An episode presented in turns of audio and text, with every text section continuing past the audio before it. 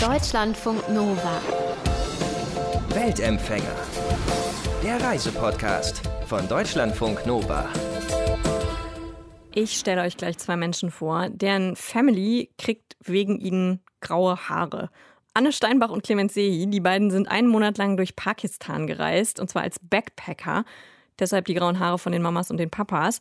Und wir wollten natürlich wissen, wie es da war in Pakistan. Und bevor ich jetzt Anne und Clemens ausquetschen darf über das Land, habe ich hier strebermäßig noch ein paar Infos über Pakistan für euch rausgesucht, äh, damit wir auch wissen, worüber wir eigentlich reden. Also Pakistan grenzt an Indien, China, an den Iran und an Afghanistan. Das ist eins der größten Länder in Asien. Rund 2,2 mal so groß wie Deutschland. Die Hauptstadt ist Islamabad und es gibt auch noch einige andere große Städte, zum Beispiel Karachi oder Lahore an der Grenze zu Indien. So, haben wir das auch geklärt? Und jetzt zu Anne und Clemens. Ihr zwei, Frage an euch, die große Frage am Anfang sozusagen. Warum wolltet ihr denn bitte ausgerechnet nach Pakistan? Wir wollten nach Pakistan, weil wir seit Ewigkeiten irgendwie einen Fable haben für die missverstandenen Länder dieser Welt. Also von Ländern, wo wir halt einfach denken, die werden in den Medien irgendwie immer nur einseitig dargestellt haben es aber eigentlich verdient, anders dargestellt zu werden. Und wir sind ja beide Schreiberlinge, wir haben beide einen Reiseblog. Und wir dachten immer, unsere Aufgabe als Reiseblogger ist nicht nur irgendwie die schönsten Strände dieser Welt zu zeigen, sondern vor allem auch aufzuklären über Länder, die man immer in die gleiche Schublade packt. Mhm. Und deswegen war Pakistan irgendwie schon recht lange auf der Liste. Und wir haben die Situation in den letzten Jahren ein bisschen beobachtet und haben uns dann 2018 einfach dazu entschieden, komm, wir machen das jetzt. Und haben uns die Flüge gebucht und sind dann halt losgeflogen. Ihr wart dann ja auch tatsächlich aber in Gebieten, für die es auch Reisewarnungen gibt. Ne? Also zum Beispiel so eine Teilregion zu Afghanistan, da sollen Verstecke der Taliban liegen. Wieso seid ihr auch wirklich in diese Gebiete gefahren? Also da gibt es bestimmt viele Leute, die jetzt zuhören und sie sagen, das ist doch bescheuert irgendwie. Ihr bringt euch in Gefahr, ihr bringt vielleicht andere in Gefahr. Was sagt ihr dazu? Also wir hatten ein sehr gutes Gasthaus in Islamabad. Also es wird halt geleitet von Pakistanern und wir hatten sehr guten Kontakt zu denen und haben das einfach vorher mit denen besprochen. Wir haben gefragt, hey, wie sieht's aus? Können wir da hin? Oder würdet ihr sagen, macht es lieber nicht? Und tatsächlich kam die Hälfte dieser Männer, die dort in dem Gasthaus gearbeitet hat, ähm, aus Peshawar. Die haben Familie angerufen. Also eine Stadt in dieser Grenzregion, ne? Genau, das ist die Stadt in der Grenzregion, liegt etwa 40 Kilometer entfernt von Kabul in Afghanistan. Und die haben halt alle zu uns gesagt, klar, ihr könnt da hin, auf jeden Fall.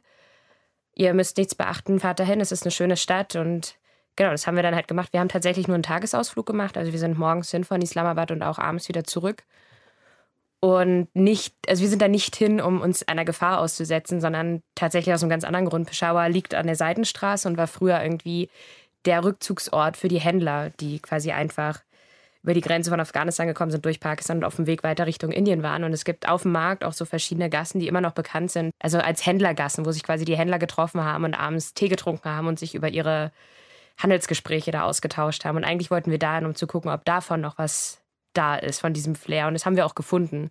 Also wir wurden da mit offenen Armen begrüßt und hatten nicht das Gefühl, dass wir dort mehr aufpassen müssen als in irgendwie anderen Städten in Pakistan.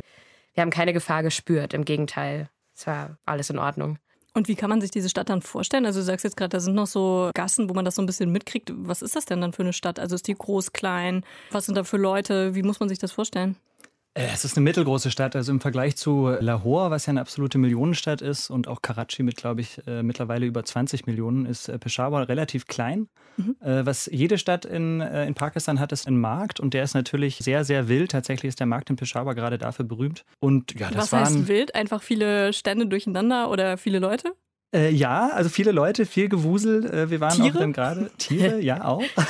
wir waren auch gerade dann äh, ja zur Sonnenuntergangsstimmung da, wenn es halt so richtig heiß hergeht auf dem Markt. Und es ist aber eine schöne Stimmung tatsächlich. Und gerade deswegen hat sich halt so ein Gefühl von Gefahr irgendwie gar nicht bei uns eingestellt. Es war irgendwie gerade im Gegenteil, dass die Leute eigentlich auf uns zugekommen sind, dass Händler uns herbeigerufen haben. Auch es kam auch ein Welcome to Pakistan, wurde durch die Straße gerufen und hey, mach von mir ein Foto. Also ja, war ein tolles Markterlebnis auf jeden Fall. Hattet ihr denn dann da irgendwie Polizeischutz oder sowas? Oder wurdet ihr irgendwie begleitet von jemandem? Nee, in Peshawar tatsächlich gar nicht. Wir sind da ganz frei über den Markt gelaufen. Es kam dann aber letztendlich relativ schnell so ein älterer Herr zu uns, der meinte, dass er früher Tourguide war. Also früher, als der Tourismus einfach noch ein bisschen verbreiteter war in Pakistan. Und er ist uns die ganze Zeit hinterhergelaufen auf dem Markt. Wir dachten die ganze Zeit, oh nee, wir wollen eigentlich hier alleine langlaufen. Und irgendwann sind wir halt auf sein Angebot eingegangen und der hat uns dann ein bisschen durch Peshawar geführt, also durch sein Peshawar. Der hat uns so eine versteckte Moschee gezeigt, ist mit uns auf so eine Dachterrasse rauf. Wir sind in einen Teeladen gegangen von seinem Bruder, haben mit ihm Tee getrunken und der konnte sehr gut Englisch.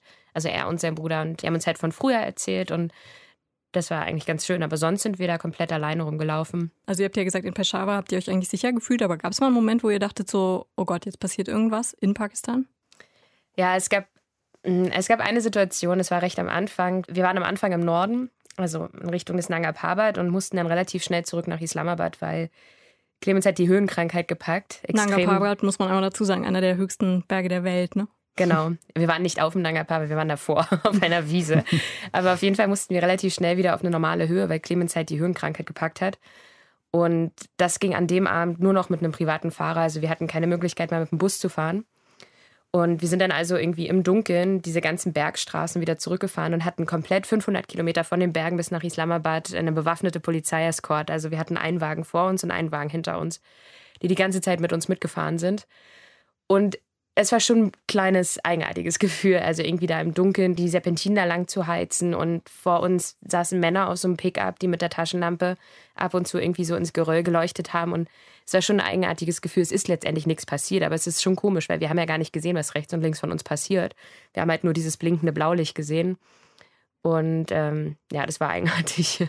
Mhm. Ja, ich glaube, wenn man so Polizeieskorte hat mit Blaulicht vorne und hinten und dann eben diese Männer in Uniform sieht, die ganze Zeit mit den Kalaschnikows umhängen und mit der Taschenlampe rumleuchten, es ist schon irgendwie ein mulmiges Gefühl, aber es ist nicht so, dass man, ja, sie haben uns, glaube ich, irgendwann einfach zurechtgefunden mit der Situation. Mhm. Es ist so, dass sich eigentlich dann eher sogar ein Gefühl von Sicherheit einstellt durch diese scheinbare Gefahrensituation, weil passiert ist ja tatsächlich nichts. Und ansonsten, wie euer Ausflug zum Nanga Parbat, war das beeindruckend, äh, wunderschön oder, ähm, ich meine, gut, durch die Höhenkrankheit wahrscheinlich ein bisschen getrübt, ne? Ja, es war auf jeden Fall beeindruckend, aber dann erst zu dem Zeitpunkt, wo ich es erstmal nach oben geschafft hatte. Ja, das war aber die größte Aufgabe. Tatsächlich kam das mit der Höhenkrankheit sehr unerwartet. Für mich persönlich, weil ich irgendwie das Gefühl hatte, jetzt nicht der allerunfitteste Mensch auf der Welt zu sein und bin auch irgendwie äh, als Kind viel irgendwie wandern gewesen in Südtirol und so. Ich dachte, das packe ich schon.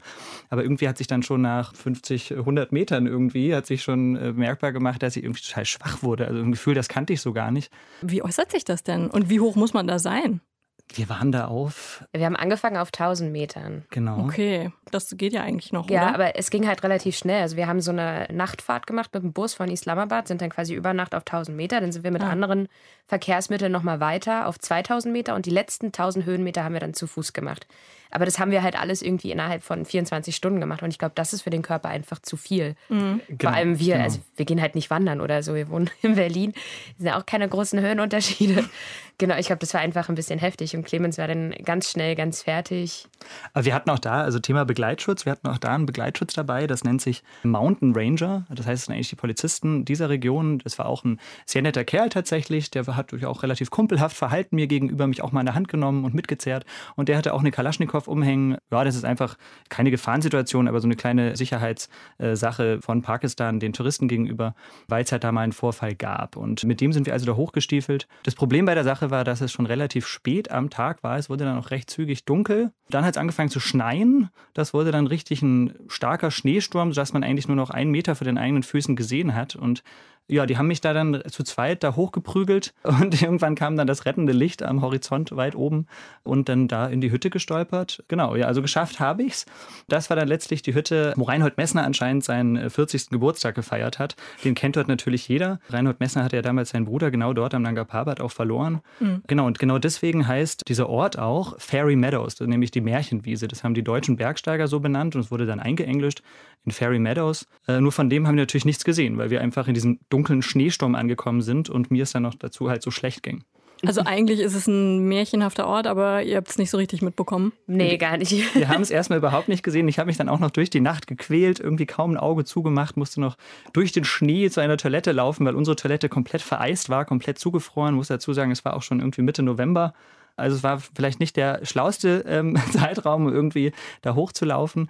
Aber dann morgens wurde ich für alles belohnt. Also da war wirklich aus der Tür rausgegangen, strahlend blauer Himmel. Der Nanga Parbat stand vor uns in seiner vollen Pracht. Und es ist einfach auch ein Monstrum von Berg. Im riesigen Eisfeld davor, hat gestrahlt, bilderbuchhaft, also perfekt. Und das hat natürlich für alles entlohnt.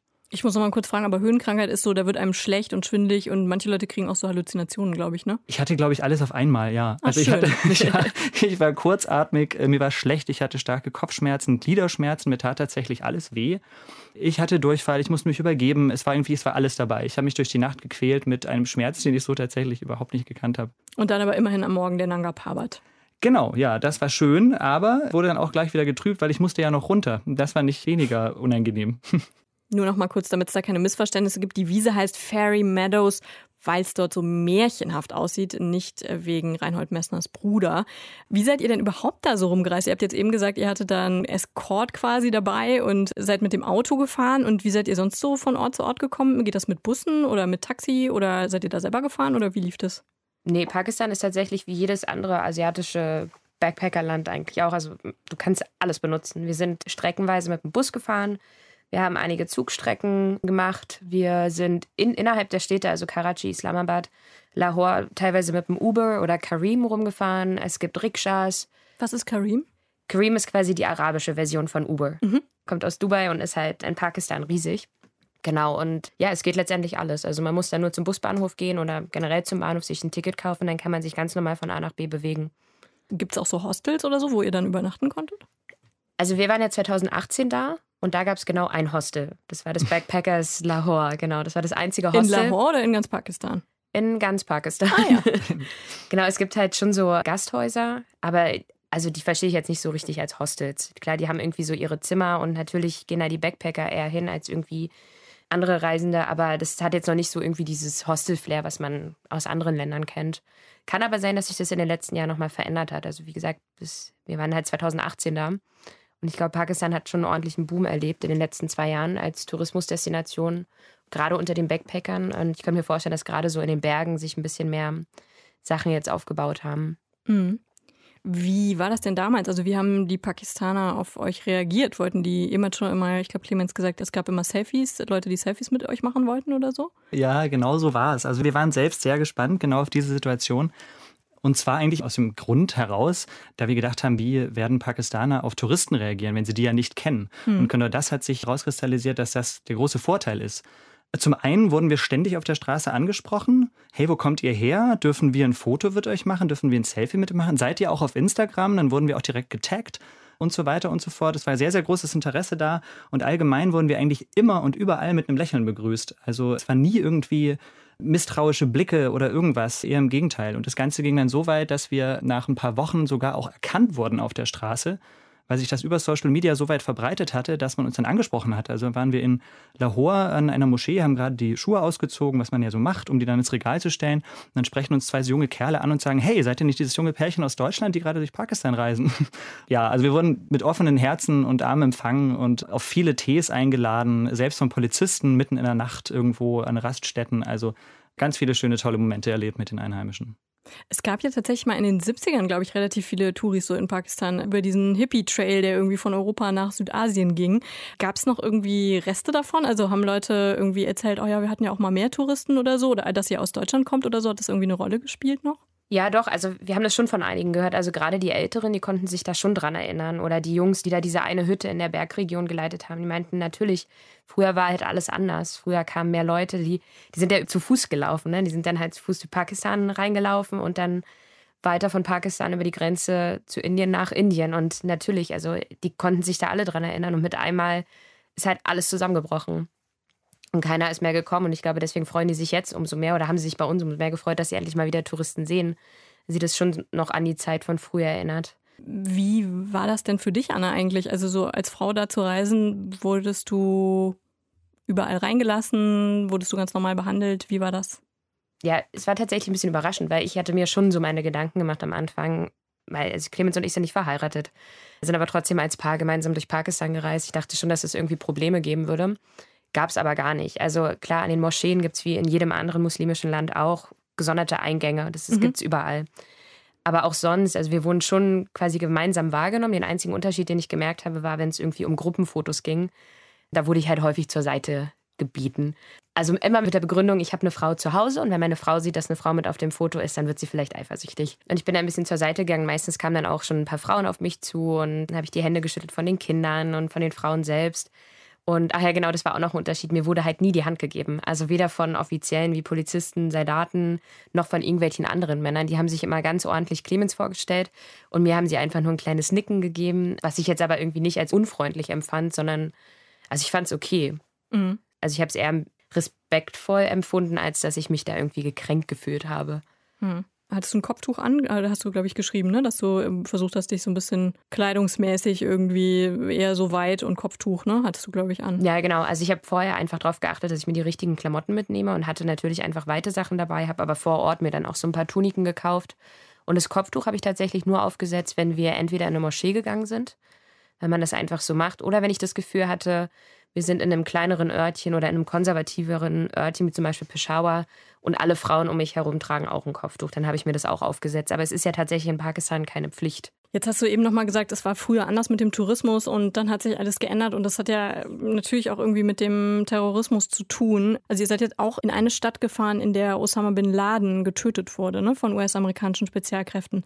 Spielt sowas noch eine Rolle? Reden Leute darüber? Spielt er eine Rolle in Pakistan oder ist das alles irgendwie, das, so ein Kapitel, da wollen wir auch nicht drüber reden oder das spielt irgendwie in der Öffentlichkeit gar keine Rolle? Gute Frage, die haben wir uns auch gestellt vor der Reise und man muss sagen, man bekommt davon überhaupt nichts mit. Also mhm. wir sind durch Abbottabad, wo Osama bin Laden getötet wurde, auch durchgefahren. Das war schon ein mulmiges Gefühl und man macht sich Gedanken darüber. Aber das ist weder Thema bei den Einheimischen, noch sieht man mal sein Konterfei, irgendwas, gar nichts überhaupt. Und natürlich auch Themen wie Al-Qaida und Taliban, die schwingen, wenn man natürlich nach Pakistan reist, irgendwo immer mit in den eigenen Gedanken, aber man bekommt davon überhaupt nichts mit. Im Gegenteil. So das tägliche Leben geht einfach ganz normal weiter und das ist eher das, was man dann spürt. Mhm. Pakistan, muss man sagen, ist ja aus vielen Gründen, ich sag mal, so ein bisschen gebeutelt, nicht nur durch den Terrorismus, sondern die haben ja auch noch den Konflikt mit Indien oder auch über Kaschmir. Mhm. Habt ihr davon irgendwas mitbekommen? Tatsächlich auch nicht im alltäglichen Leben, mhm. aber an einem speziellen Ort und das nennt sich Wagah Border. Das ist ein ganz spezieller Grenzübergang in der Nähe von Lahore, also die Grenze von Pakistan zu Indien. Und dort wird diese, ja, diese gelebte Feindschaft zwischen beiden Ländern, die ja mal eins waren, tatsächlich zelebriert. Und zwar jeden Abend zum Sonnenuntergang wird das dort richtig gehend gefeiert mit Publikum. Und das haben wir uns auch angeschaut. Das kann man sich so vorstellen, dass eigentlich direkt an der Grenze halt eben nicht nur ein Tor steht, das irgendwie auf und zu geht, sondern da stehen zwei riesige Tribünen, wie so zwei halbe Fußballstadien eigentlich sich gegenüber, eine auf der pakistanischen und eine auf der indischen Seite.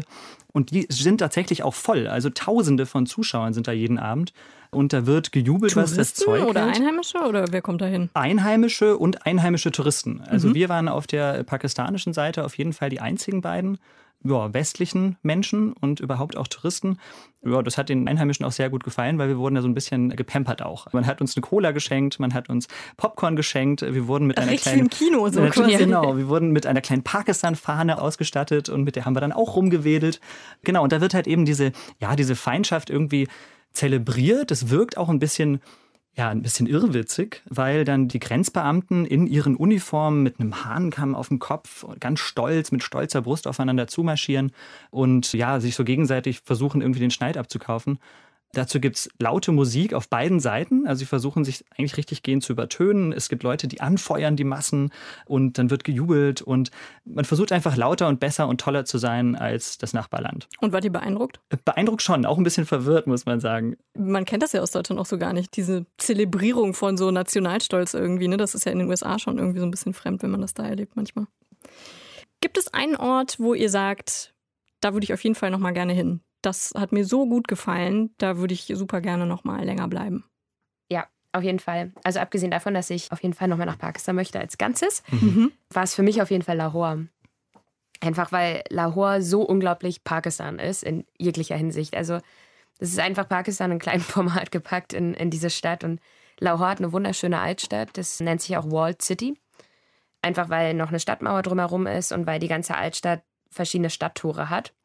Also es ist irgendwie so eingekästet in diesen Stadtmauern und man läuft eigentlich durch die Altstadt durch und es ist ein Riesenchaos da drin. Es passiert ganz viel gleichzeitig, ganz viele Gerüche, ganz viele Geräusche, Tiere auf der Straße, ganz viele Mopeds auf der Straße und es ist unglaublich, wenn man da halt durchläuft. Man kriegt so unglaublich viel von Pakistan mit, von den Menschen, vom Alltag und direkt mitten in dieser Altstadt befindet sich auch eine wunderschöne Moschee, das ist die Bajahi-Moschee. Und da sind wir auch lang gelaufen und drumherum um diese Moschee gibt es so verschiedene Restaurants, nennt sich irgendwie Lahore Food Street. Und die haben das natürlich, hatten eine kleine Marketingidee und haben sich so kleine Rooftop-Terrassen gebaut, auf denen man halt sitzen kann und man ist da und kann von dort direkt in den Innenhof der Moschee schauen. Das heißt, man sieht die Moschee vorne und im Hintergrund quasi die Altstadt und sieht so ein bisschen wie, naja, wie Lahore einfach funktioniert und wie viel einfach parallel in Lahore einfach passiert. Und das war wunderschön, da würde ich auf jeden Fall nochmal hin. Was habt ihr denn gegessen auf dem Rooftop? Dahl. also Linsengericht, ne? ja, genau. Voll unspektakulär. Es war einfach nur Dahl mit Brot. Ja. Das Spektakuläre daran war eigentlich, ja, die Sonnenuntergangsstimmung gepaart dann mit dem Ruf des Muezzins, weil man muss sich vorstellen, man ist eigentlich auf der Höhe von den Minaretten und dann ist man so beim Essen und plötzlich fängt einfach der Muezzin an zu rufen und dann schallt das nicht nur über das ganze Gelände und den Vorhof der Moschee, sondern legt sich tatsächlich wie so ein Klangteppich über die ohnehin schon sehr, sehr laute Stadt. Das war einfach ein riesiges Gänsehautgefühl. Ihr habt das schon total schön beschrieben, aber was genau hört und riecht man denn da eigentlich? Also, weil Anne, du hast eben auch gesagt, man hört ganz viel, man riecht ganz viel. Kannst du noch beschreiben, wonach es da riecht? Es ist immer so ein spannender Mix aus altem Benzin von diesen Honda-Motorrädern, die da die ganze Zeit durch die kleinen Gassen knattern. Und super vielen Gewürzen. Also wir sind irgendwann auf dem Spaziergang durch die Altstadt in der Gewürzgasse gelandet, wo halt wirklich so Pyramiden an Chili und Kurkuma waren. Und das hat sich so vermischt mit dem Benzin. Das wäre jetzt so mein Hauptgeruch, den ich noch in der Nase hätte, wenn ich an Lahore denke. Okay, nachriechen geht zwar nicht, aber nachlesen könnt ihr das alles nochmal. Anne Steinbach und Clemens Sehi haben ein Buch geschrieben. Backpacking in Pakistan heißt das. Und ähm, es beginnt übrigens mit dem schönen Zitat, die gefährlichste Weltanschauung ist die Weltanschauung derer, die die Welt nie angeschaut haben. Guckt euch an, wenn ihr mögt. Das Buch ist gerade ganz frisch raus und sonst findet ihr die beiden aber auch natürlich im Netz auf ihrem Blog travelersarchive.de oder unter dem gleichen Namen natürlich auch bei Insta. Deutschlandfunk Nova. Weltempfänger.